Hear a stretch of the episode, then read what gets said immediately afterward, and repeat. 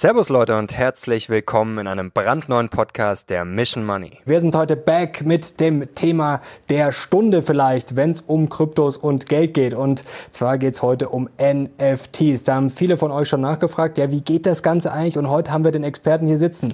Mike Hager, Servus. Servus Mario, dass ich das mal live miterleben durfte, dass wir back sind mit der Mission Money. Das freut sehr mich geil. sehr. Du bist für alle, die dich nicht kennen sollten, das wäre natürlich eine Schande, du bist Radiomoderator, jetzt frisch gebackener Bestsellerautor mit deinem Buch. Da wollen wir heute natürlich drüber sprechen. Kannst es gerne nochmal herzeigen, stolz. Reich mit NFTs. Reich mit NFTs. Und kann ich euch nur sehr empfehlen, ist wirklich sehr praktisch, weil du da sehr viel Zeit investiert hast. Da können wir heute auch drüber reden, ja. an deinem Wissen äh, teilhaben. Und du bist, ja, bist da ganz tief drin. Jetzt vorab die Frage, kann man denn reich werden mit NFTs? Ähm, Du kannst die Frage jetzt ja eigentlich relativ einfach beantworten. Ja, tatsächlich ist es so, ich beschäftige mich ja schon lange mit dem Thema Reichwerden und ganz abgesehen davon, dass Reichwerden ja immer eine Definition ist, genauso wie Erfolg, die jeder für sich selber mal machen darf, ähm, glaube ich, kann kannst du schon mit NFTs reich werden. Ähm, es ist ja tatsächlich so, ich versuche immer Menschen klarzumachen, dass Reichwerden in der Regel was ist, wo du den Zinseszinseffekt mit zur Hilfe nimmst, was nichts ist, wonach wir streben sollten, dass wir es über Nacht schaffen. Weil ähm, das ist der Unterschied wie zwischen einem Sprint und einem Marathon. Ähm, reich werden ist in der Regel ein Marathon und über sieben, acht, neun, zehn Jahre reich werden im Sinn von sich ein Vermögen aufbauen, ein nachhaltiges Vermögen aufbauen, ist sehr wohl möglich, ist auch mit NFTs möglich. Ähm, und kurzfristig gesehen ist es halt oft so, das ist wie Sprint-Marathon, das ist fast wie der Marathon, den du garantiert erreichst und den Sprint, den du in der Regel garantiert nicht erreichst. Also es hat schon bei dem einen oder anderen, den ich kenne, jetzt tatsächlich funktioniert, mit NFTs innerhalb kurzer Zeit reich zu werden, aber lustigerweise meistens bei den Menschen, die sagen, hey, ich habe langfristig Zeit ähm, und wenn es dann kurzfristig funktioniert, ist es zwar schön, aber die haben es nicht drauf, drauf abgesehen. Und die, die es unbedingt darauf abgesehen haben, schnell, über Nacht, reich, da funktioniert es dann oft leider Jetzt nicht. bist du aber sehr bescheiden, denn du hast ja selber schon ordentlich Geld damit gemacht, weil du sehr früh dran warst. Du hast ja zum Beispiel diese bekannten Affen, die wird wahrscheinlich der eine oder andere kennen, sehr früh gekauft, gemintet sogar, glaube ich, damals. Ja, ja genau. Ähm, vielleicht kannst du uns das ganz kurz erzählen, was so dein Einstieg war ja und wie günstig du die erstanden hast und was sie heute wert sind. Okay, also mein Einstieg in NFTs grundsätzlich war der 28. Februar 2021. Mhm. Ich habe den Tag nie vergessen, weil ich ab Januar 2021 mich mit dem Thema auseinandergesetzt habe und mir gedacht habe, okay, NFTs sind das next big thing. Äh, ich habe aber null gecheckt, wie ich da drin investieren kann. Und am 28. Februar hat es geschnackelt, wie wir in Bayern sagen. und ich äh, habe ein YouTube-Video gesehen und habe mir gedacht, ah, okay, die ersten NFTs waren die CryptoPunks. Was kostet es denn in so einen CryptoPunk zu investieren? Oh, okay, relativ viele Ether schon. Ich hatte aber alte Ether, die ich so für 200 Euro pro Stück gekauft hatte und die habe ich in zwei CryptoPunks investiert. Und ab diesem dann doch relativ großen Investment schon bin ich ganz tief, wie wir sagen, in dieses Rabbit Hole eingetaucht und habe mich ganz stark mit dem Thema NFTs auseinandergesetzt und habe mehr oder weniger Tag und Nacht in diesem Space verbracht. Wirklich die ganze Nacht auf Twitter, ähm, in, in Discords verbracht. Und als dann der 1. Mai 2021 war, das war der nächste Tag, den ich in meinem Leben nie vergessen werde. Das war der Tag, an dem ich an einem Samstag früh, ich konnte nicht mehr schlafen, bin ich aufgewacht, habe mit so verschlafenen Augen natürlich wieder Twitter aufgemacht, war in der Nacht vorher wieder bis drei Uhr schon auf Twitter gewesen, viereckige Augen. Und dann habe ich gesehen, dass der ein oder andere über den Board Ape Yacht Club äh, getwittert hat. Und dann bin ich da draufgegangen, habe gesehen 0,08 Ether, hatte noch genug für zwei Affen äh, auf der Wallet und habe dann so zwei Affen gemintet. Also gemintet ist der Vorgang, bei dem ein NFT auf der Blockchain entsteht. Mhm. Äh, erst mintet man und dann später kannst du auf dem Zweitmarkt etwas, was gemintet wurde, kaufen. So ein bisschen wie ein IPO, wenn man es jetzt mal ja, mit Aktien vergleicht. So geht, ganz, geht, geht ganz ein bisschen grob. in die Richtung, genau. Ähm, und dann habe ich diese zwei gekauft, also gemintet. Und dann äh, werden die ja so revealed, also enthüllt. Und dann habe ich die gesehen und mir gedacht, wow, die schauen so geil aus. Also das ist ja das, warum die Affen so erfolgreich sind, weil von der Oma bis zum, bis zum Enkel jeder diese Affen liebt irgendwie. Jeder sieht die, auch wenn der gar nichts mit NFTs zu tun hat, sagt, wow, die sind ja geil. Und der hat einen Ohrring und dem hängt eine Pizza im Mund und wow, lustig. Und ich habe die gesehen und mir gedacht, wow, sind die geil. Und dann sofort Überweisung zur Kryptobörse, Kryptobörse, Ether wechseln, Ether auf die Metamask, nochmal irgendwie irgendwie drei Affen gewinnt. Und die, oh Gott, die sehen ja schon wieder so geil aus. Und dann habe ich irgendwann gecheckt, okay, da gibt's ja Rarities. Es ist ja wie ein Los. Okay, jetzt kaufe ich nochmal fünf, weil ich wollte dann zehn haben. Habe dann zehn Affen alles in allem gemintet. Damals für dann eben umgerechnet 0,8 Ether. Was waren das damals? Irgendwie so 1800 Euro oder so. Und ähm, bei zehn musste ich dann leider aufhören, weil das Geld ausgegangen ist. Ganz kurze Zwischenfrage. Jetzt kommen schon viele Fragen auf. Ich glaube, bei den Leuten auch daheim klären wir alles. Keine Angst. Wir gehen das jetzt Schritt für Schritt durch. Ähm, bei den Minden ganz interessant vielleicht. Bei den Affen, du wusstest dann nicht, was du kriegst. Du wusstest einfach nur, du kriegst irgendeinen Affen, aber du wusstest jetzt nicht, der hat eine Pizza oder einen Hut auf oder genau. eine Feuerwehrmann oder was weiß ich. Genau, also du kriegst, das ist, das ist ganz oft bei solchen Projekten so, bei so Zehntausender PFP-Projekten, Profile Picture, Profilbildprojekten wie bei den Affen, dass du einen NFT zugewiesen kriegst und dann gehst du auf OpenSea, machst Refresh Metadata und äh, reloadest die Seite und dann siehst du, was du für einen Affen bekommen hast. Und natürlich gibt es so Trades, die ich auch zu der Zeit schon wusste, wo ich mir gedacht habe, okay, wenn ich so, also eine, eine, einen Wesenszug dieses Affen, wenn ich einen mit einer Krone bekommen hätte oder einen, oder einen Zombie äh, oder, oder einen goldenen äh, mit einer goldenen Haut, da wusste ich schon, okay, das wäre natürlich Hauptgewinn gewesen. Ähm, habe aber tatsächlich damals äh, einige sehr wertvolle Affen tatsächlich bekommen. Also kurz zur Erklärung zum Beispiel, die Affen, die mit am wertvollsten sind, das ist vielleicht auch echt ein cooler Hinweis, ähm, sind die, die ein Board Ape Yacht Club Logo, BA AYC irgendwo haben, weil sie eine Kappe haben, die dieses Logo Wie viele sind es dann? Ganz wenige wahrscheinlich, ähm, oder? Von, von, mit Logo drauf sind wahrscheinlich ein paar hundert nur. Okay. Ähm, und du hast ja an deinem Affen die vollständigen kommerziellen Verwertungsrechte. Mhm. Du kannst ein Café in München aufmachen. Mhm. Das ist deinen, zum Beispiel wirklich cool, ja. Genau, und deinen Board Ape als, als IP, als Logo hernehmen, also Intellectual Property. Also die Intellectual Property äh, liegt bei dir. Du kannst den komplett auswerten. Und äh, ähm, ja, wobei jetzt Intellectual Property, Urheberrecht in Deutschland ist ein bisschen anders, das kannst du ja nie veräußern. Aber äh, bei den Affen ist es so, sie sagen, du kannst die voll auswerten. Und äh, du darfst aber niemals das Board Ape Yacht Club Logo verwenden, weil die sagen, ja, okay. du darfst die Affen auswerten. Aber kein Mensch hat dir die Berechtigung gegeben, das Logo auszuwerten. Wenn du jetzt aber einen Affen hast, der das Logo oben drauf hast, dann hast du ja auf eine Art und Weise doch die Möglichkeit, das Logo für dich zu verwenden, weil du einen Affen, den du verwenden darfst, hast mit einem Logo drauf. Und das ist natürlich Hauptgewinn, weil, weil da kannst du mehr oder weniger für deine Firma, für was auch immer, mit deinem Affen werben und hast aber sogar das Logo, also die Brand mit Sehr drin. cool. Mhm. Da wollen wir gleich drüber sprechen. Für alle, die da ein bisschen eintauchen wollen, warum ist jetzt ein NFT was wert? Worauf muss ich achten? Vielleicht ganz kurz die Frage, bevor sich jetzt vielleicht ein paar, die noch nicht so drin sind, fragen, Affen, Zombies, über was reden die zwei Spinner da? Vielleicht sind, die, sind die betrunken? Geht's noch? Hatten schon ein paar Weißbier vielleicht vom. Nee, genau. wir sind komplett nüchtern und reden über Non-Fungible Tokens. Das sind NFTs. Nochmal ausgesprochen, das haben vielleicht viele schon gehört, aber vielleicht nochmal von dir, vom Profi erklärt. Wie würdest du es jetzt ganz kurz vielleicht einem Kind erklären? Ähm, was ist ein NFT?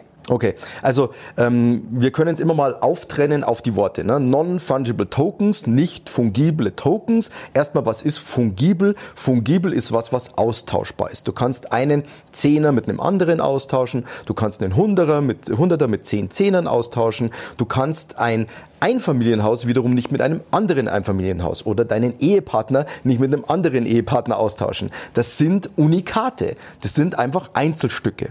Und äh, das ist schon mal, wenn etwas nicht fungibel ist, dann ist es ein Unikat. Und ein Token ist ein digitales Eigentumszertifikat auf der Blockchain. Also dieses Zertifikat sagt nichts anderes aus, als dass das hier ein Unikat ist und dass du, also derjenige, der diese Wallet kontrolliert, dieses Unikat Unikat besitzt, also dass der der Eigentümer ist. Und was kann so ein Unikat sein? Das kann ein Bild sein, das kann eine Videodatei sein, das kann ein, ähm, ein Bewegtbild, also Video sein, das kann äh, Musik sein, äh, das kann ein Kunstwerk sein, ein digitales Kunstwerk, ähm, das kann tatsächlich jede Form einer digitalen Datei, Datei sein, es kann auch ein PDF sein oder ein Doc-File, was auch immer. Ne? Also es kann alles Mögliche dahinter liegen. Also du könntest auch ein Buch, ne? die, das Original-PDF eines Buches als NFT veröffentlichen. Also du kannst schlussendlich eigentlich aus allem ein NFT machen. Und das sagen auch die NFT-Maxis, so wie ich. Die sagen, äh, es gab eine Zeit vorm Internet und mit dem Internet. Und äh, das Internet war sehr disruptiv für unsere ganze Gesellschaft. Und diese NFT-Maxis, so wie ich, sagen, es wird eine Zeit geben, wo alles ein NFT wird. Wirklich alles. Alles wird zu einem NFT gemacht, weil es eben diese, dieses digitale Eigentumszertifikat für ein gewisses digitales Ding ist. Und du weißt ja, heutzutage ist ja fast, fast alles irgendwo digital. Ja, du kannst kannst ja sogar bei einer Rolex kannst du, und es wird auch garantiert passieren, die Papiere, die du heute mit einer Rolex kriegst, kannst du als NFT produzieren und kannst sie so digital hinterlegen.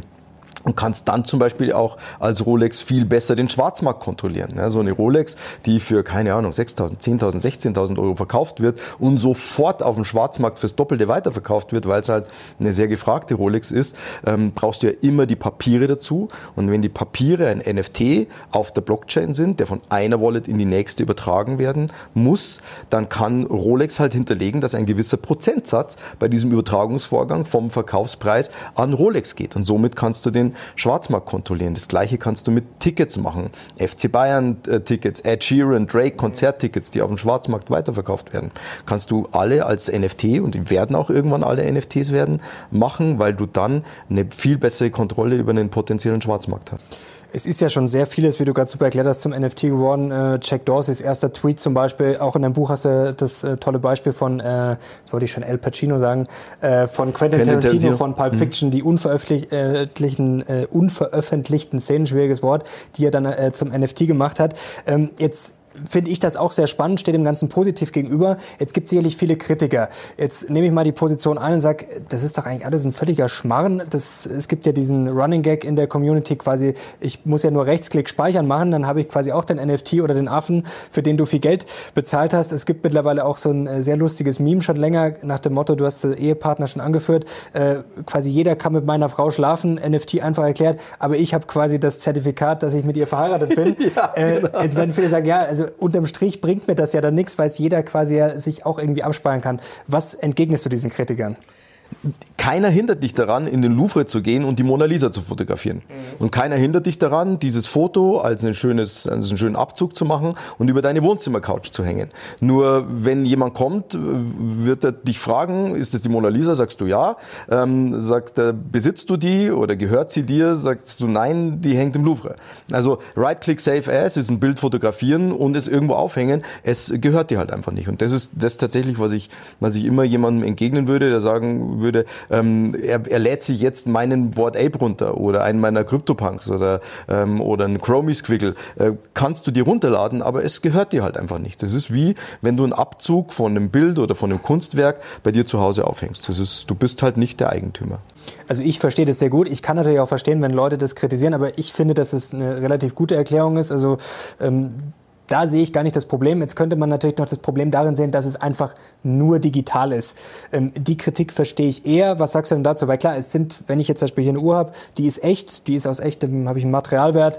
Oder selbst wenn ich ein Gemälde habe, da ist natürlich auch das Material jetzt bei der Mona Lisa ist unterm Strich wenig wert, aber es ist natürlich was handgefertigtes. Da steht, steckt dann quasi die Handwerkskunst des Künstlers drin digital. Klar gibt's auch Kunstwerke, muss ich auch erstmal hinkriegen, aber es ist halt quasi, ja, es ist nicht echt. Und da sagen natürlich viele Leute schon, wenn ich jetzt Gold kaufen kann oder wenn ich eine Aktie kaufen kann von einem Unternehmen, was echte Dinge produziert, echtes Geld verdient, warum soll ich dann NFT kaufen, den es eigentlich gar nicht gibt? Das ist tatsächlich eine Grundsatzfrage. Ne? Inwiefern ist in unserem heutigen Leben etwas Digitales überhaupt echt. Das ist wie wenn ich jetzt jemand aus dem Publikum fragen würde, hey, du bist bei Instagram, bist vielleicht ein Instagram-Influencer. Wenn ich dir jetzt sagen würde, du bekommst einen blauen Haken bei Instagram, würdest, würde der für dich bei Instagram einen Unterschied machen?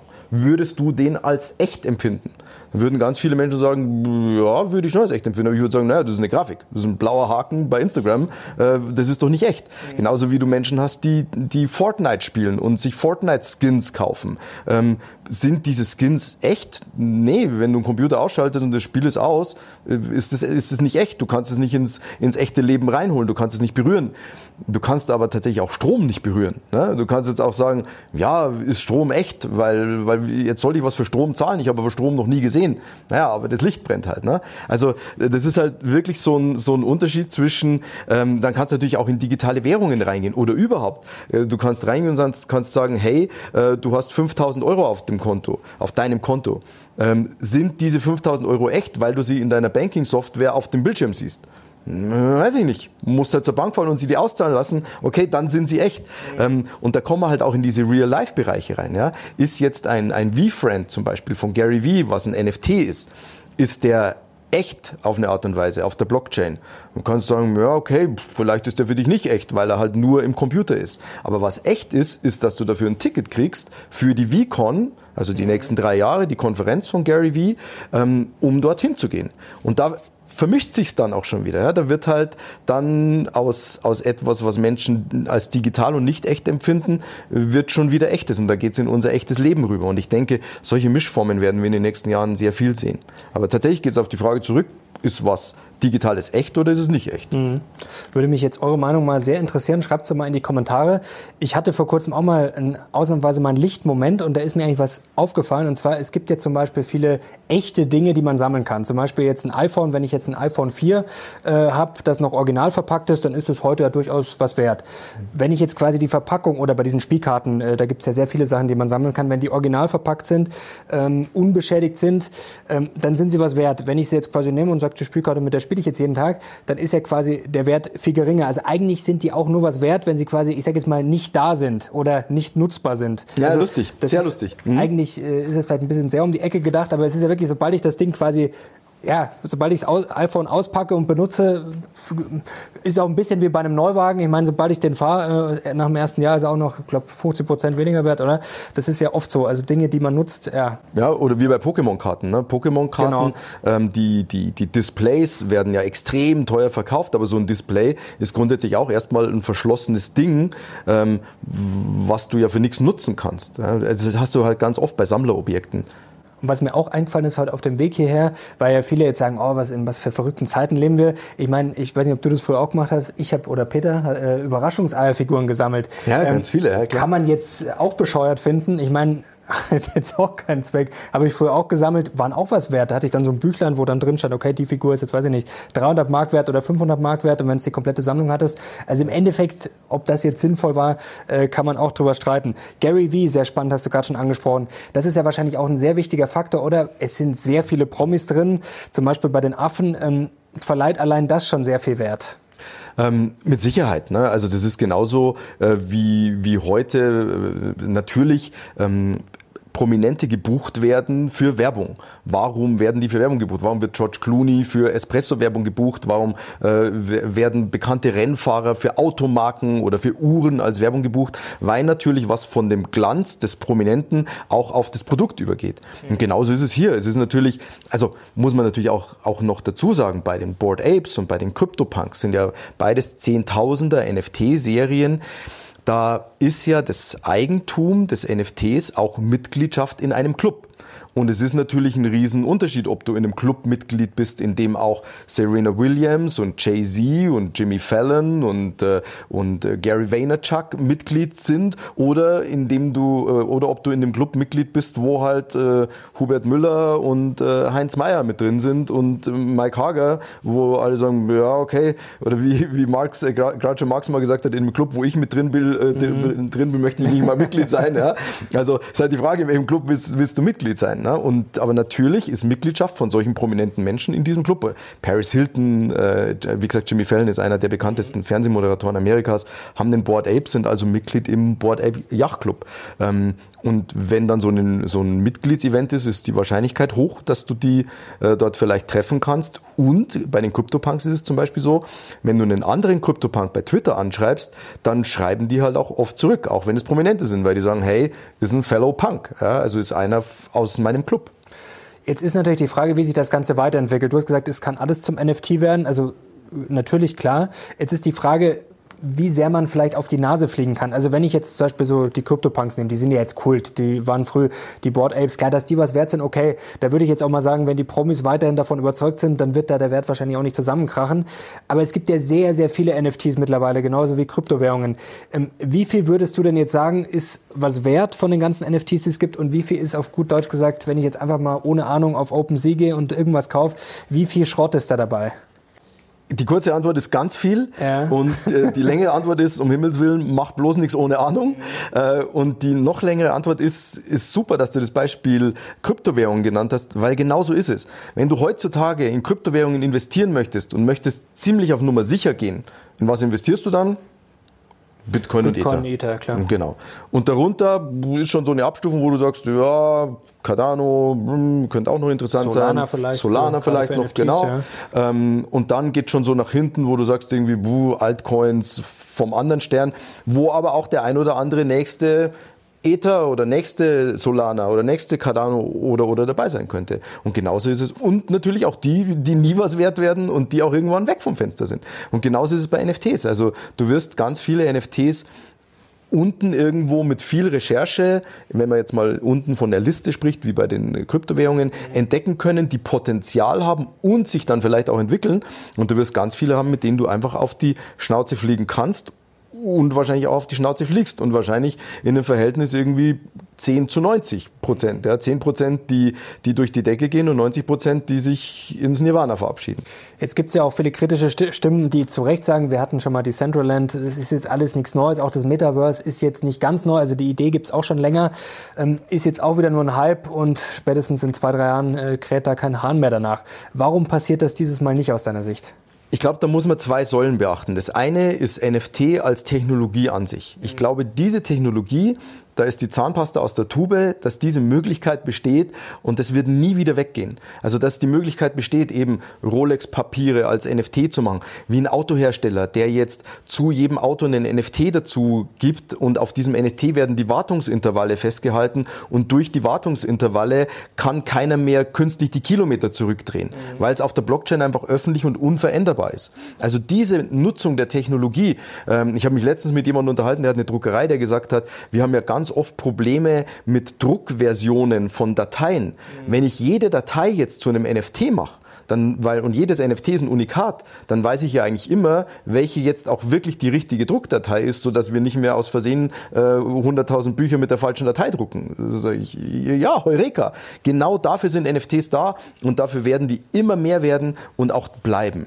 Und dann gibt's verschiedene NFT-Kategorien und verschiedene NFT-Projekte, von den Board Apes über die CryptoPunks, über die Chromie Squiggles, äh, über den äh, Crazy Madness Billionaires Ape Club, ja, die kommt da jeden Tag ein neues verrücktes Projekt raus und von denen werden ganz viele äh, untergehen und da werden leider wahrscheinlich ganz viele Menschen ihr Geld auch verbrennen. Mhm. Nur die Technologie ich denke, die wird nicht nur für immer bleiben oder für viele Jahre bleiben, sondern auch ganz großen Einzug in unser Leben mhm. halten.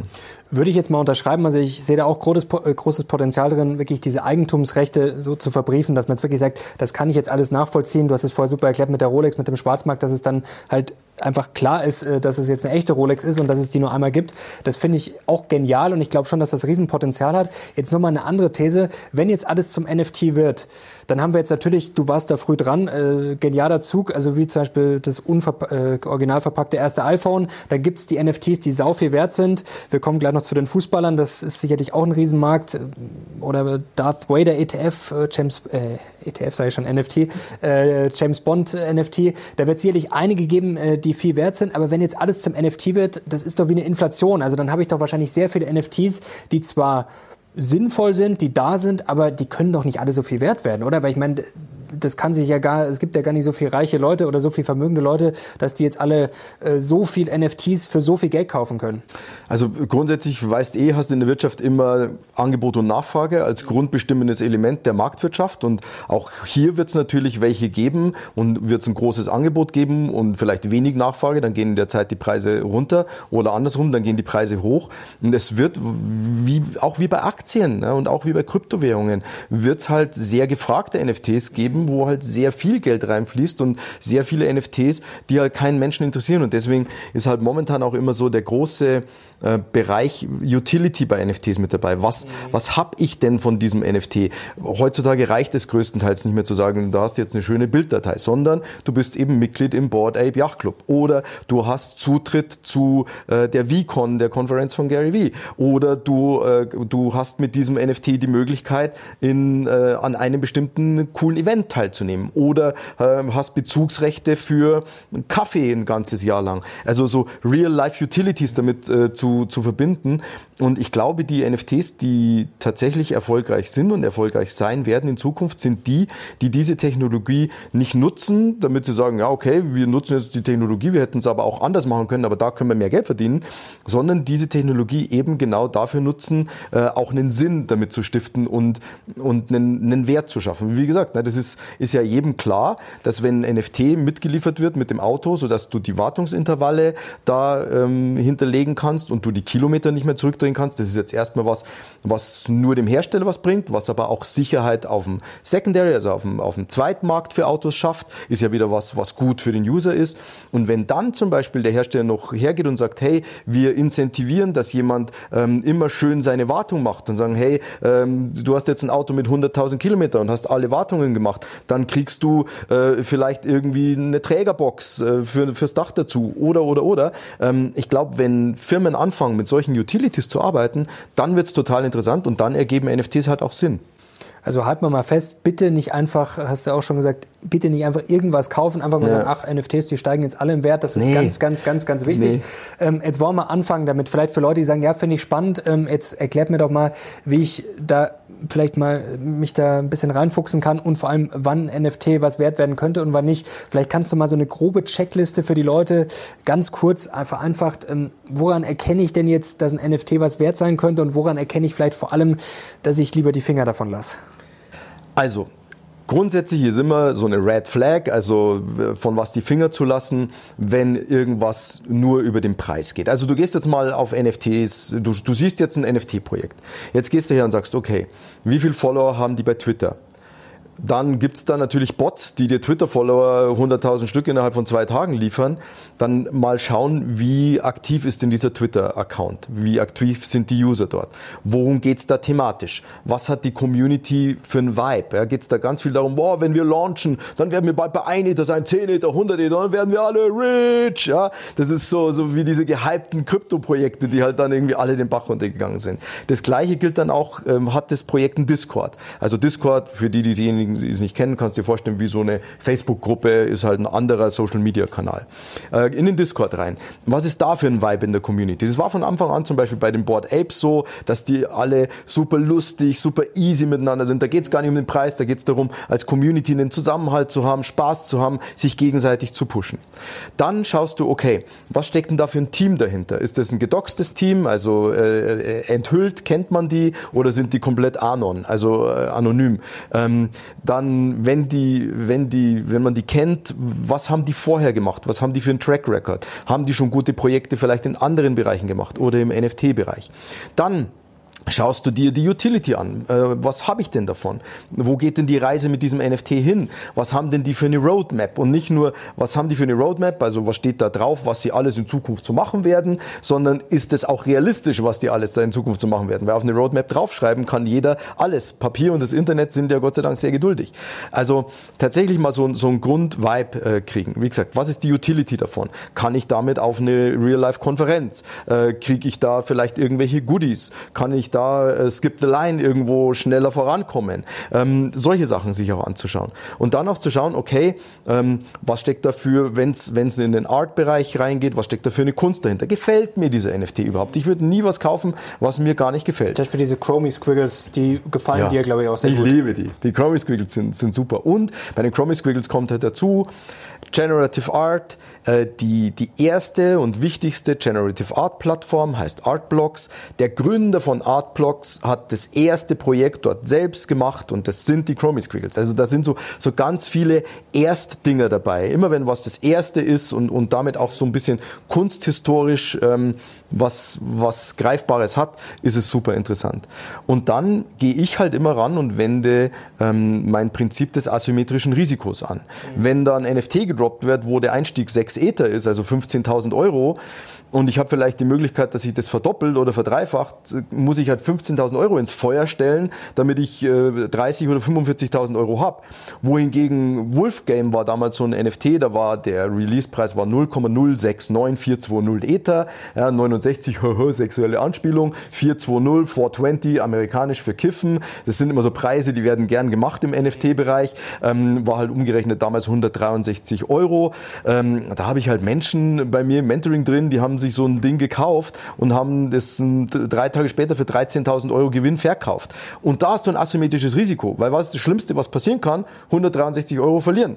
Okay, tut weh, ist aber nicht so schlimm wie 15.000 Euro verlieren. Das wäre jetzt vielleicht ganz interessant, weil natürlich denken sich jetzt viele, das habe ich mir auch schon gedacht, ich habe jetzt letzte Woche äh, bei diesem Klimt äh, NFT zugeschlagen, äh, kann man gleich noch vielleicht kurz erklären, wie man das konkret dann macht. Am einfachsten, also wie man quasi mit der Wallet startet, wie man sowas kauft.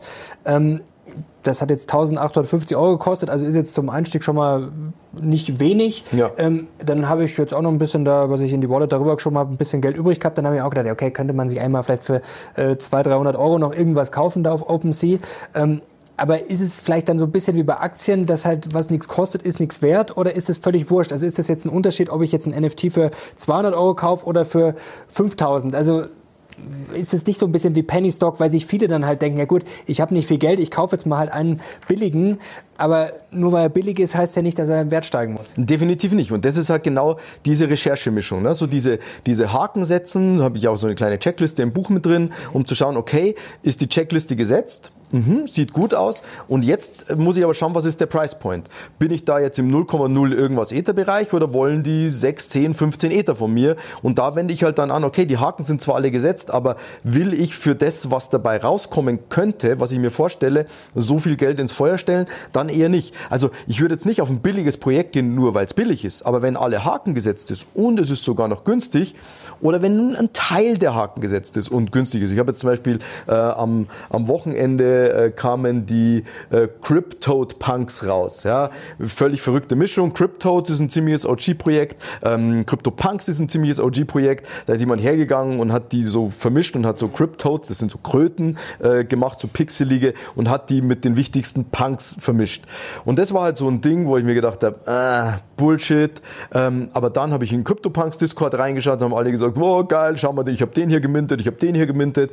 Und dann waren die am Secondary, also auf dem Zweitmarkt bei OpenSea, das ist sowas wie eBay für NFTs, waren die bei 0,019 Ether Floor. Floor heißt immer das günstigste. Also was ist das? 0,1 äh, Ether waren da 260 Euro und 0,01 sind dann 26 Euro, also 0,02 sind dann 52 Euro.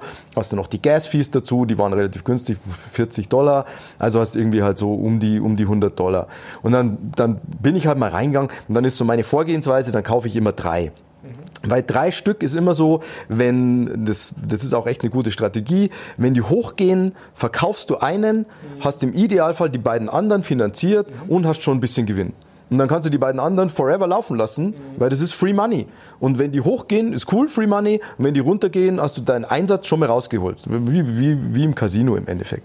Du und verkaufst ja auch eigentlich nicht, gell? Also du ich nicht, aber das ist tatsächlich so eine Vorgehensweise. Das machen auch einige bei mir im Mentoring. Die gehen dann her, kaufen drei, verkaufen einen, holen sich den Gewinn und den Einsatz raus. Und was mit dem Rest dann passiert, ist eigentlich ja egal, weil da kann nichts mehr passieren. Und bei mir ist halt so, ich halte immer und wenn ich dann drei hab, dann ist so gefühlt, dass einer forever halten, einer vielleicht ähm, langfristig mal verkaufen, so Bereich fünf bis zehn Jahre, und einer, wenn sie richtig explodieren, vielleicht mittelfristig verkaufen. Mhm. Das ist so eine ganz coole Vorgehensweise. Und bei den Dingern, den Cryptoads, Punks, war es dann tatsächlich so, habe ich gekauft, habe dann auch ein bisschen so nach Rarities geschaut, habe so für 0,02, 0,03 gekauft. Äh, die waren heute, bevor ich hierher gekommen bin, waren die bei 0,14 Ether. Das ist eine Versiebenfachung seit äh, Samstag äh, 1 Uhr nachts. Das ist, das ist nice. Und was, was, was habe ich ins Feuer gestellt? 100 Euro. Ha ja. Also wenn das, ich jetzt einen auscache, sind es schon, also was mit 0,1 sind 250, 250 mal dann 6, dann sind 1500 Euro Gewinn. Hey, ist doch und geil. Dann kannst du den Rest laufen lassen und vielleicht verhundertfacht er sich. Also, vielleicht ja, geht es wie mit dem Board Apes, weil da sind auch viele hergegangen. An dem Tag, wo ich gemintet habe, 0,08 Ether, äh, weiß ich, werde ich nie vergessen, hatte ich am Abend ein YouTube Live. Und dann haben Menschen mich gefragt, ähm, ja Mike, was würdest du denn momentan für NFTs empfehlen? habe ich gesagt, ja, ich habe heute Morgen äh, die sogenannten Board Ape Yacht Clubs Apes gemintet äh, und die sind zwar jetzt schon bei 0,45, die haben sich schon fast versechsfacht gehabt, aber irgendwie finde ich die immer noch cool. Hab Menschen, die schreiben mir heute noch und sagen, Mike, das war ein lebensverändernder Moment, weil ich habe einen gekauft äh, und der ist jetzt fett im Plus, ja, und zwar von 0,08 auf 100 Ether. Mhm. Äh, heute 250.000 Euro. Nicht so schlecht, ja. Ja, und ähm, und das ist halt immer so diese, diese Mischung, weißt du, zu sagen, okay, was ist da für ein Team dahinter, was ist das für ein Projekt, gefällt mir die Kunst, was machen die bei Twitter, was machen die bei Discord, wie ist der Vibe, wie viel kostet das? Mhm. Und dann zu sagen, hm, asymmetrisches Risiko, relativ günstig, kann ich mal ein bisschen was setzen, ja, wie eine Wette. Und wenn es funktioniert, funktioniert Und wenn es nicht funktioniert, habe ich nicht Haus und Hof verloren. Und so oder so solltest du solche alternativen Hochrisiko-Investments, was es ja ist, mhm. nur machen mit Geld, was du dir leisten kannst zu verlieren. Auf jeden Fall, das ist auf jeden Fall auch ein ganz wichtiger Punkt. Wollen wir nochmal rausstellen. Jetzt mal ganz kurz zur Erklärung. Also dieses Minting, ähm, das ist ja ganz interessant, weil ich krieg quasi was von einem Projekt mit, wie ich jetzt bei dem Klimt. Dann gehst du quasi auf die Homepage von diesem Projekt. Das ist immer ganz wichtig, glaube ich, für die Leute, die es äh, vielleicht noch nicht so äh, verstanden haben oder jetzt gerade erst anfangen. Also quasi dieses Minting, das gibt's da nicht irgendwo, sondern ist quasi genau. auf der Homepage von diesem Projekt. Ja. Um es mal einfach zu erklären, dann lasse ich mich da auf eine Whitelist setzen und ja, ich weiß nicht, ob es vielleicht läuft es auch manchmal anders, so war es jetzt bei mir und dann kriege ich halt eine Benachrichtigung, wenn es gut läuft, dass ich quasi dann kaufen kann. Mhm. Ähm, und sozusagen die geminteten NFTs, also wie zum Beispiel jetzt die Punks oder so, die kann ich dann quasi beim Ebay, wie du es äh, schön beschreibst, bei OpenSea zum Beispiel, kann ich dann quasi gebraucht, ist jetzt ein blöder Ausdruck, weil die sind ja nicht gebraucht, aber quasi die dann schon gemintet sind, kann ich da ja. quasi dann kaufen. Da sind sie halt im Zweifel dann schon recht teuer. Ähm, ja, also, oder steigt halt langsam. Genau. Meist, meistens hast du so eine, so, zu der Kurve kann ich gleich noch was also sagen. bei den erfolgreichen zumindest, ja, klar, ja. die kriege ich dann natürlich nicht mehr so billig wie du am Anfang mit 0,08 was, ja, glaube ich, gell? Ja. Ether. Ähm, und jetzt fragen sich wahrscheinlich viele, ja, mit dem Minting, das ist natürlich interessant, wie du jetzt gerade gesagt hast, Versiebenfachung, aber wie komme ich denn da drauf? Also das fragen sich jetzt sicherlich einige. Muss ich da den richtigen Twitter-Accounts folgen oder, also wie kommst du jetzt zum Beispiel drauf? Wie kriege ich das mit? Mhm. Also tatsächlich war es bei dem Ding so, die sind gemintet worden sogar für 0, 0, 0 äh, irgendwas oder 0, nee, für 0,016 oder so, wenn mich nicht alles, alles täuscht. Nee, 0,0. Ja, also die sind ganz günstig gemintet worden. Ich habe sie auf dem Zweitmarkt gekauft. Minten habe ich bei dem Ding auch schon verpasst. Okay. Grundsätzlich äh, findest du Projekte, die gemintet werden über Twitter, wenn du verschiedenen Accounts folgst ähm, und über Discord, wenn du, wenn du über diese Twitter-Accounts dann eben früh was mitkriegst. Dann hast du gerade diese Whitelists angesprochen. Ich habe das ganz oft, dass zu mir dann Menschen kommen und sagen, Mike, und wie komme ich denn schnell auf Whitelists? Und es geht ja nur über Whitelists. Und ich stehe diesen Whitelists so ein bisschen mit gemischten Gefühlen gegenüber, weil ganz viele Whitelists sind so, du musst äh, in, in dem Discord so und so viele Stunden abhängen, so und so viele hundert Kommentare schreiben, so und so viele Menschen einladen, denen du dann schon auf die Nerven gehst und sagst, sagst, hey, ich lade dich gerade jetzt mal wieder irgendwas ein, also schon, oh Gott, jetzt lädt er mich wieder irgendwo ein, weil er mich braucht, um auf die Whitelist zu kommen. Also, und du hast halt oft so dieses, dieses, äh, das machen ja die Amerikaner oft so in Los Angeles, du hast dann einen Club und dann ist draußen eine Schlange mit 100 Leuten. Und denkst dir, wow, der Club muss ja der krasseste sein, dann stellst du in die Schlange rein, zwei Stunden später kommst du rein und der Club ist leer. Und genauso ist es mit der Whitelist, so, hey, unser Projekt in Klammern einfach, will ja. zwar keiner kaufen, sagen wir aber nicht, wir machen eine Whitelist. Und dann darfst du anmelden. drauf und dann musst du dich jetzt schnell anmelden, weil wir ganz schnell ausverkaufen ausverkauft es sein. Es sind ja. nur noch 10.000 Stück genau, nur noch 10.000 Stück verfügbar. Ähm, und das wird halt ganz oft gemacht und deswegen finde ich diese Whitelists oft ein bisschen so, äh, ja, eine, eine komische Nummer. Aber wenn du von solchen Projekten eben bei Twitter und dann bei Discord und so früh was mitkriegst und sagst, hey, das ist ein Projekt, was mir gefällt, gefällt was sich gut anfühlt, dann äh, ist es halt cool, eben sowas gefunden zu haben und dann vielleicht günstig minden zu können. Das stimmt schon. Ja. Was ist denn jetzt so ein Twitter-Handle, wo du sagen willst, dem kann man jetzt mal folgen von Anfang? Ähm, oder sind das so viele verschiedene, dass man das gar nicht sagen kann? Nee, nee, gibt, gibt schon einige. Ich habe hab tatsächlich auch ein ganzes YouTube-Video dazu gemacht und in meinem Buch sind die auch alle aufgelistet. Also äh, du hast zum Beispiel G-Money. G-Money ist äh, inzwischen auch ein, ein alter NFT-Freund tatsächlich von mir in dem Bereich, weil, weil es auch international so, noch so wenige Menschen sind, dass wir uns untereinander alle ganz gut kennen. G-Money hat zum Beispiel den Adidas NFT-Drop mit begleitet. Also G-Money Englisch. Äh, G-Money NFT, um genau zu sein. Ähm, dann hast du äh, Justin Aversano ist zum Beispiel ganz interessant. Äh, du hast den Deez, D-E-E-Z-E. -E, -E. ähm, mein Twitter-Account, darf ich dazu sagen, ist auch immer ganz gut, weil ich halt auch immer sehr viel, sehr viele Sachen raushau. Ähm, ähm, wen haben wir denn noch? Gott, oh Gott. Ähm, ich würde immer Gary Vaynerchuk folgen, ist immer super interessant, weil Gary auch viel Insights zum Thema NFT rauslässt. Das sind, das sind so ein paar erste Twitter-Accounts, die ganz lohnend sein können, um denen zu folgen. Ja. Sehr cool. Also da wisst ihr schon mal, was ihr für Hausaufgaben machen müsst. Was auch noch sehr spannend ist, ähm, dieses Sportthema zum Beispiel, dieses So Rare finde ich auch, also natürlich bin ich jetzt auch Fußballfan, äh, da fühlt man sich da vielleicht schon hingezogen. Ähm, diese Spielkarten, ähm, das ist ja auch relativ logisch. Also das ist ja im Endeffekt eine Weiterführung zu den Panini-Karten früher früher. Genau. Vielleicht kannst du äh, das kurz erklären. Ähm, ich habe da mal reingeschaut, jetzt auch nochmal, äh, da gibt's ja dann so drei Kategorien, so Rare, Super Rare, glaube ich. Also da gibt's halt dann zum Beispiel von dem Leroy Sané einmal äh, 100 Stück, glaube ich, dann 10 Stück und dann gibt's auch irgendwie eine Kategorie nur ein Unique, Stück. Ja, ja. Genau. Und ähm, zumindest bei denen, äh, wo es noch mehr gibt, da hat jetzt ein Sané, glaube ich, zwei Ether gekostet also ich hätte jetzt geschätzt äh, deutlich mehr. Also das geht ja eigentlich noch, oder? Ist das ein Zeichen dafür, dass, gut, klar, sagen jetzt die Leute, für eine Karte zahle ich doch keine 5000 Euro. Aber trotzdem, ähm, das wirkt mir jetzt nicht so, als wären diese Preise schon komplett durch die Decke gerauscht. Ja, Mai, also zwei Ether sind auch äh, 5000 Euro. Euro. Ist jetzt auch, auch kein Schnäppchen tatsächlich. Ähm, es ist bei SoRare auch so. Ich habe meinen SoRare-Account damals auch äh, im März 2021 auch aufgemacht, habe ähm, hab immer noch einen Alaba, den ich auch halte.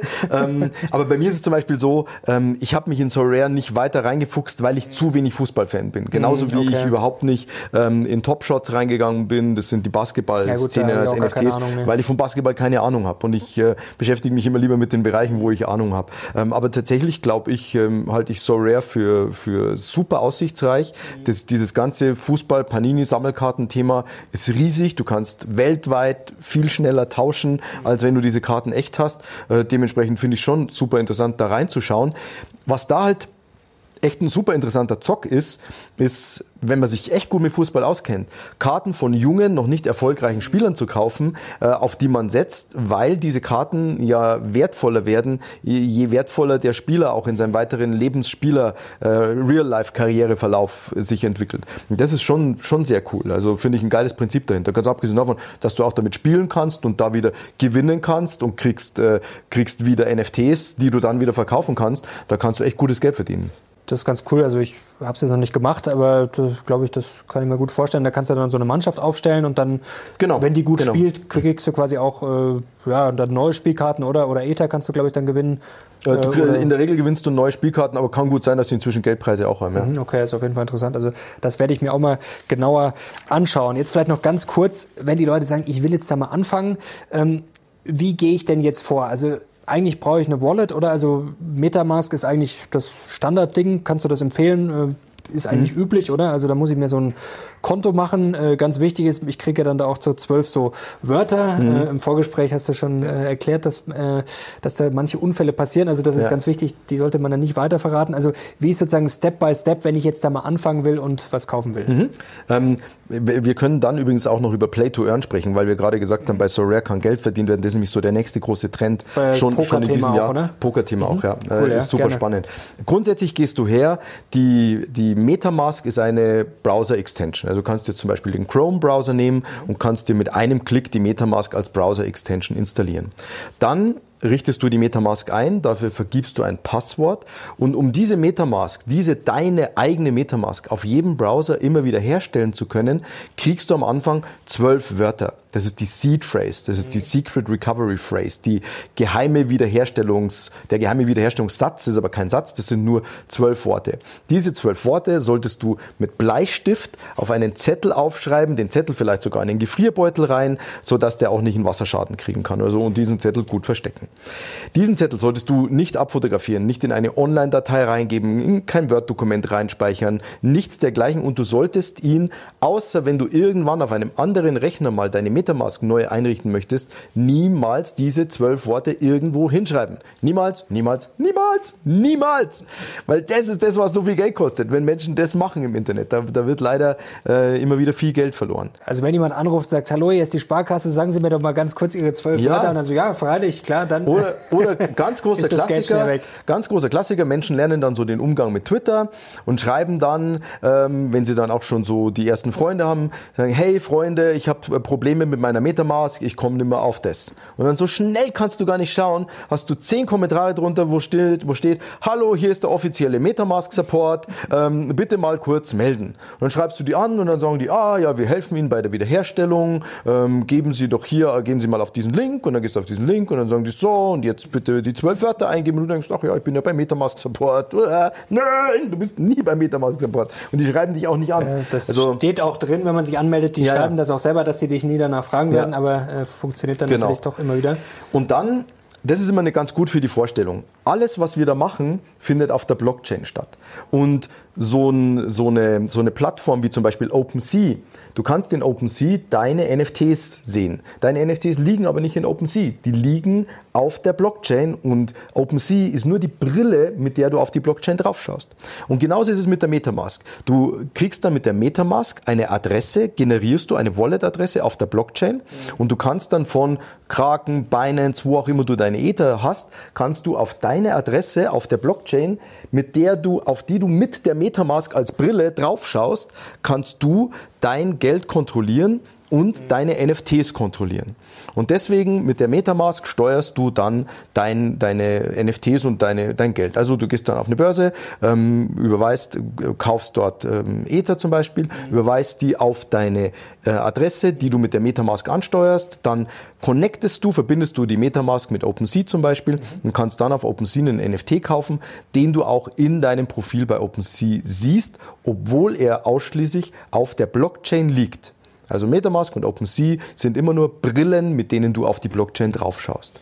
Jetzt hat ein Kumpel von mir äh, einen ganz guten Einwand gebracht mit dem äh, Metamask, weil ich habe das ja im Browser oben, da habe ich ja quasi so einen kleinen Fuchs, dann klicke ich da drauf und ich muss mich, kann mich ganz einfach einloggen mit einem normalen Passwort. Mhm. Jetzt macht man das ja als Reflex, habe ich auch gemacht, quasi du speierst das automatisch.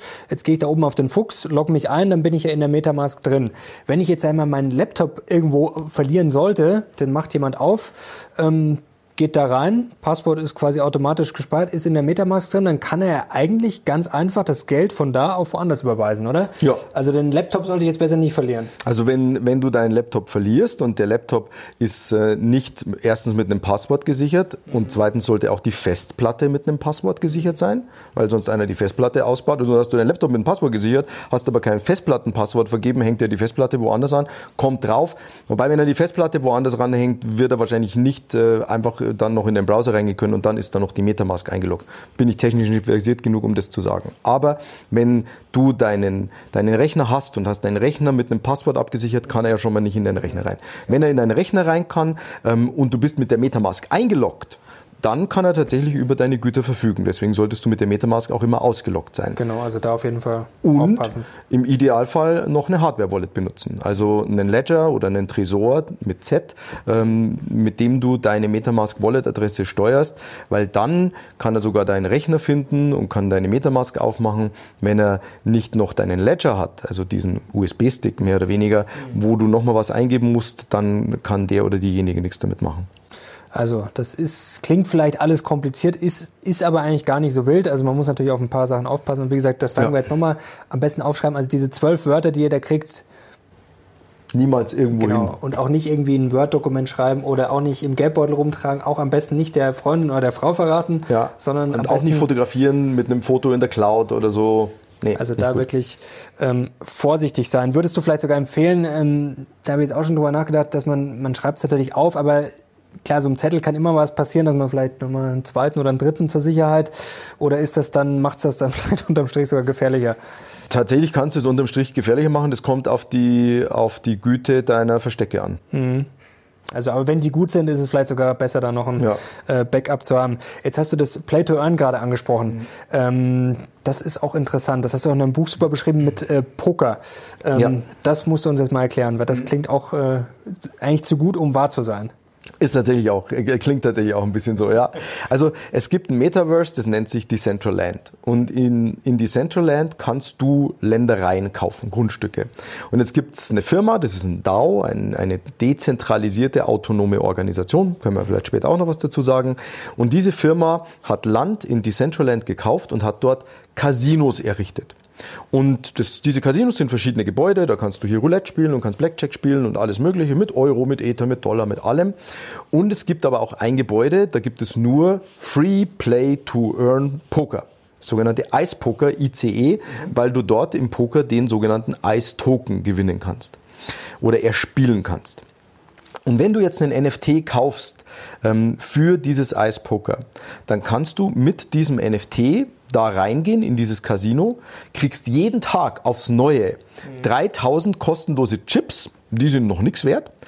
Aber mit diesen Chips kannst du Poker spielen. Und jetzt gibt es zwei Bereiche. Du kannst einerseits drei Aufgaben erfüllen. Diese drei Aufgaben ändern sich jeden Tag, wie zum Beispiel zweimal ein Pärchen bekommen, einmal ein Full House bekommen und einmal eine Straße bekommen. Dann werden die drei Aufgaben erfüllt. Dafür kriegst du Eis. Das ist ein Coin, das ist wie, wie Ether oder Bitcoin, das ist eine Kryptowährung. Und wenn du jetzt hergehst und hast beim täglichen Turnier eine relativ, kommst relativ hoch ins Ranking, dann kriegst du darauf noch einen Multiplier. Also du kriegst dann 320 Eis und wenn du ganz oben bist, kriegst du noch einen Zweier Multiplier, dann sind das 640 Eis. Eis ist ungefähr bei 10 Cent, das sind 64 Euro an diesem Tag, die du erspielt hast. Und jetzt musst du aber nicht selber spielen. Du kannst deinen NFT einfach einer anderen Wallet die Spielfähigkeit übertragen, mhm. gibst einfach die Metamask-Adresse von der anderen Wallet ein oder die Ethereum-Adresse. Dann spielt dieser Spieler und erfüllt die Aufgaben und kriegt einen Zweier Multiplier hin und dann kriegt, kriegst du dafür, dass du den NFT gekauft oder gemintet hast, mhm. ähm, kriegst du einen Prozentsatz an, diesen, an diesem Ice-Token. Okay. Und da äh, kannst du wirklich gutes Geld verdienen. Also das ist ungefähr so, als wenn ich mir jetzt ein Auto kaufe und dann gebe ich das jetzt jemand anderem, der fährt Taxi damit und wir teilen uns dann die Einnahmen, jetzt mal ganz blöd gesagt. Also ich stelle quasi... so ist es. Exakt genau. so ist es. Okay, und aber wo kommt dann vielleicht, also Grundprinzip glaube ich verstanden, aber wo kommt dann quasi das Geld? Also das muss ja auch irgendwo alles herkommen oder wird es dann irgendwie künstlich geschaffen? Also das, das hm? äh, verstehen vielleicht viele dann nicht also, so ganz. Grundsätzlich nur, nur damit, äh, damit du nochmal so die Größenordnung oder dass die Zuschauer auch die Größenordnung kriegen. Ähm, ich habe äh, Teilnehmer, die sind bei mir, die haben mit vier solchen Variables, so, so heißen die Dinger tragbar, das sind Klamotten, das sind Schuhe, Hosen, äh, Jacken und so weiter, Hüte, ähm, mit vier so Dingern 1300 Euro im Monat. Ne? Mhm. Überhaupt kein äh, allzu großes Problem. Ähm, ich habe ein paar mehr von den Dingern und komme auf Einnahmen, von denen ich sage, ja, also da, davon kann ich eigentlich auch schon gut leben. Der Wert entsteht dadurch, also erstens muss man sich mal vorstellen, was dieser DAO, also die Central Games produziert. Dieser ICE-Token ist ja, der, diejenigen von euch, die sich ein bisschen mit Kryptowährungen auskennen, wissen, so eine Kryptowährung kannst du grundsätzlich mal aus dem Nichts entstehen lassen. Mhm. Ja, du sagst du, wir machen jetzt einen ICE-Token, hier, Mario sind 1000 ICE-Tokens. Viel Spaß damit. Sagst du, cool, äh, wie kann ich die zu Geld machen? Äh, sagen die vielleicht gar nicht. Wenn die aber sagen, wir wollen, dass du das zu Geld machen kannst, dann stellen die einen Liquiditätspool zur Verfügung. Dann gehen die zum Beispiel zu Uniswap oder zu SushiSwap. Das ist eine dezentralisierte Exchange, eine dezentralisierte Börse, wo du mit der Metamask andocken kannst, kannst sagen, hey, ich habe hier 1000 Eis, ich möchte dafür zum Beispiel Ether wechseln. Und die Ether kannst du dann wieder in Euro wechseln und sie dir auf dein Konto auszahlen lassen. Und dafür, dass so eine Liquidität zur Verfügung gestellt wird, also dafür, dass du wechseln kannst, muss Liquidität, Liquidität zur Verfügung gestellt werden. Mhm. Und das macht zum Beispiel der DAO. Der DAO hat inzwischen, glaube ich, 60 Millionen eingenommen durch den Verkauf dieser Variables. Und da sind immer so 4 Millionen Dollar, glaube ich, Liquiditätspool bei Uniswap, wo du hingehen kannst, kannst deine ICE einzahlen, kannst dafür Ether rausholen, kannst die in Euro umwandeln und kannst die auscashen. Was die Spieler, die für uns spielen, für uns sage ich deswegen, weil eben bei mir im Mentoring, wir haben irgendwie 500 oder mehr von diesen Variables ähm, und wir haben Spieler von Argentinien über Georgien, äh, Polen, äh, auf den Philippinen, auf der ganzen Welt, die mit unseren Variables spielen und die da, dadurch substanziell Geld verdienen. Und zwar life-changing money oder wie man in der NFT-Szene sagt, wife-changing money. Ähm, und, die, und die damit wirklich ihre Familien ernähren, ihr Studium finanzieren. Mein, mein Spieler in Argentinien studiert ähm, Musikproduktion. Der hat gesagt, er hat mit dem Geld jetzt sein Studio eingerichtet, er hat sein Studium bezahlt, er hat seiner Mutter Geld gegeben und will jetzt sogar zu seiner Schwester nach ähm, Miami auswandern, die nach Miami ausgewandert ist, weil er sagt, Argentinien geht den Bach runter. Das alles wird ermöglicht dadurch, dass wir diese Variables kaufen, und sie unseren Spielern zur Verfügung stellen und wir verdienen auch noch Geld damit. Okay, habe ich jetzt verstanden. Jetzt klingt das aber wirklich zu gut, um wahr zu sein. Also das wäre jetzt ja quasi eine sichere Nummer. Was müsste ich denn jetzt Minimum ausgeben? Also ich kaufe mir jetzt so ein NFT oder stecke da, ich sage jetzt mal 10.000 Euro ran und habe dann einen sicheren Gewinn, eigentlich ein sicheres Einkommen. Aber das wäre jetzt eigentlich ein Free Lunch. Wir wissen ja eigentlich, dass es den nicht gibt. Also wo ist quasi da der Haken oder wo ist das Risiko? Was kann dann nach hinten losgehen? Es gibt mehrere Risiken. Erstens brauchst du momentan, wenn du so einen minten möchtest, sind wir momentan bei eineinhalb Ether, also 2,5 plus 1250 sind 3750 Euro. Oder äh, 25.000 Eis. Ähm, Eis ist momentan so bei um die 10 Cent, also 2500 Euro. Aber gut, das kann man sich ja noch durchaus die, leisten. Die Dinger haben eine Rendite, die, wenn du da eine Immobilie kaufst, äh, kriegst du nicht so eine Rendite tatsächlich. Also ähm, du hast diese Rendite. Was ist das Risiko? Das Risiko ist, dass der Kurs des Eistokens immer weiter fällt, weil mehr Eis verkauft wird, als Menschen benötigen. Das ist ein substanzielles Risiko. Du hast ein Risiko, dass du keine guten Spieler findest, weil es gibt natürlich nicht nur einen Zweier-Multiplier, sondern es gibt auch einen Null-Komma-Multiplier. Da, da geht Eis runter. Das heißt, du hast dann für 2500 Euro so ein, oder 3750 Euro so ein Variable gekauft und hast einen Spieler, der dir drei Euro am Tag erspielt. Da dauert es gut, lang okay, bis also zur okay. Refinanzierung. Verstehe. Ja. Dann ähm, musst du dich natürlich ein bisschen drum kümmern. Du musst gute Spieler finden, du musst äh, langfristige Beziehungen mit denen aufbauen, du musst schauen, dass die auch regelmäßig jeden Tag spielen, musst Mitarbeitergespräche mit denen führen, äh, musst die auch motiviert halten. Ähm, dann ist momentan Decentraland ein sehr angesagtes äh, Metaverse. Äh, Decentral Games ist ein sehr angesagtes Casino, wo die Menschen nicht nur Eispoker, sondern auch andere Sachen spielen. Ähm, es könnte Facebook oder Meta ähm, mit einem Metaverse auf den Markt kommen, wo plötzlich alle hingehen und in Decentraland ist plötzlich keiner mehr und in Decentral Games auch keiner mehr, weil da keiner mehr hin will. Dann sagst du, will jemand mit meinen Variable spielen? Alle sagen, nein, wir sind woanders. Dann sagst du, okay, will sie jemand kaufen? Sagen alle, nee, kauf sie selber, äh, weil wir wollen sie nicht mehr, wir sind bei Meta. Ja? Aber gut, wenn ich bis dahin, sag mal, was verdient habe damit, also die laufende Ding, dann gut, notfalls ist, ist das Variable dann nichts mehr wert, aber gut, dann, ja. Volle Pulle. Und Stand heute. Stand heute ist es so, dass die Variables sich im Wert teilweise verx-facht haben und die Spieler auch noch gutes Geld verdienen. Also Stand heute. Aber das hast du halt immer. Ne? Wir sind da in, in Renditebereichen zwischen 2 und 300 Prozent. Ja. Ähm, wenn du solche Renditebereiche hast, hast du auch immer ein dementsprechendes Risiko. Und dieses Risiko ist definitiv da. Okay, auf jeden Fall. Also auch wichtig, also klar, das muss man immer auf dem Zettel haben. Also das Ja. ist natürlich attraktiv, aber wie gesagt, äh, viele sehen dann natürlich nur die Rendite und ja, das Risiko dann vielleicht nicht. Aber muss ja nicht schief gehen, kann ja auch gut gehen. Also Ja, das ist also ja, äh, muss man ja auch dazu sagen. Toi, toi, toi. Also seit November 2021 spielen wir das oder lassen unsere, unsere Spieler mit diesem Variable spielen und haben gutes Geld verdient. Also ähm, das läuft bis jetzt sehr gut. Aber wie gesagt, ich finde es auch gut, dass du es immer wieder betonst, weil ich betone es auch immer wieder. Das sind alternative Höchstrisiko-Investments, die echt hohe Renditen mit sich bringen, aber halt auch hohes Risiko. Aber auf jeden Fall spannend. Also ist ja auch mal was anderes und äh, ist, glaube ich, auch ganz gut, sich vielleicht so ein bisschen auf die Zukunft vorzubereiten. Ähm, jetzt haben wir heute schon viel besprochen. Ich würde jetzt einfach mal vorschlagen, jetzt kommen wir langsam zum Schluss. Leute, wenn ihr das spannend findet, dann gebt gerne Daumen hoch. Ich würde sagen, dann können wir das vielleicht bald äh, ja, erneuern, können dann vielleicht wieder uns ein paar andere Sachen anschauen und vielleicht dann auch, was du auf dem Zettel hast. Sehr jetzt gern. würde mich vorerst interessieren, was vielleicht jetzt dein kurzer Ausblick ist. Was erwartest du? Ähm, was haben vielleicht viele jetzt, die schon auch drin sind, noch nicht so auf dem Zettel und vielleicht du hast Metaverse schon angesprochen, ist das vielleicht gerade noch richtig unterschätzt? Ich glaube, dass dieser gesamte NFT-Bereich äh, immer noch komplett unterschätzt ist. Ich kann mich an eine Studie, äh, Studie erinnern. Was heißt eine Studie? Das ist ja, das ist ja so interessant. Du kannst ja alles öffentlich einsehen. Also jeder, der auch mal schauen will, äh, was erzählt denn der Hager da, äh, kann meine Wallets einsehen. Ich habe Genau, zwei ja. große Wallets bei OpenSea. Die heißt, die eine heißt Warren himself, so wie Warren Buffett, ähm, und die andere heißt Warren Vault, V-A-U-L-T. Ähm, das ist alles öffentlich. Dementsprechend kannst du auch öffentlich schauen, wie viele Wallets gibt es, die gerade einen NFT in sich haben. Das waren vor ein paar Wochen 480.000 Wallets oder so. Jetzt weiß ich, dass jeder, inklusive mir, äh, zwei, fünf, teilweise sogar zehn Wallets hat. Also wenn wir mal nur mindestens zwei Wallets angehen, äh, dann sind wir schon mal irgendwie nur noch bei 250.000 Menschen weltweit, die einen NFT haben.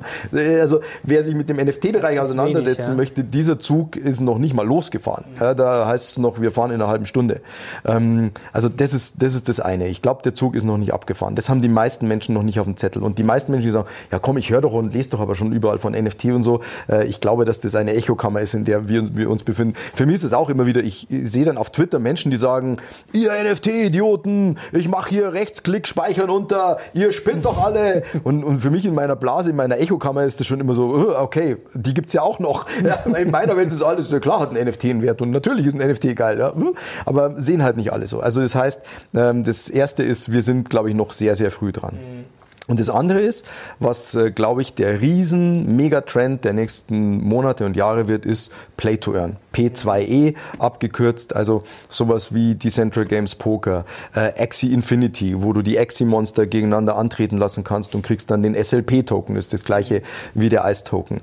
Ähm, es wird, es, wahrscheinlich wird der Board Ape Yacht Club ein Spiel machen, ein Play-to-Earn-Game. Okay, ähm, das wird Micah interessant. Johnson wird die Akku-Chapters wahrscheinlich zu einem, äh, zu einem Play-to-Earn-Game machen. Also ich glaube, dass wirklich diese, diese Nachfrage an Menschen, die äh, über die Welt verteilt, sei es Studenten oder sei es in äh, Ländern, die nicht so viel Geld haben, die aber viel Zeit zur Verfügung haben, wes weshalb ja auch Plattformen wie Fiverr und so gut funktionieren, äh, dass diese Menschen bereit sind, in, einem, in einem Metaverse etwas zu spielen und damit Geld zu verdienen, zum Beispiel mit einem NFT und das, den Share zu teilen. Und ich glaube, dass das ein Riesentrend ist für die Zukunft und ich glaube, dass sich da noch viel tun wird. Was man sich überlegen muss, wie viele Leute spielen, um kein Geld zu verdienen. Und wenn man natürlich Geld verdienen kann, hat das natürlich nochmal einen ganz anderen Reiz. Wenn du dir jetzt vorstellst, es gibt Millionen Menschen, die Online-Poker spielen, mhm. mehr oder weniger erfolgreich. Und wenn ich schaue, dass bei Decentral Games gerade mal irgendwie 10.000 oder 12.000 äh, Wearables gerade äh, spielen, ich glaube, das Potenzial ist immens. Mhm.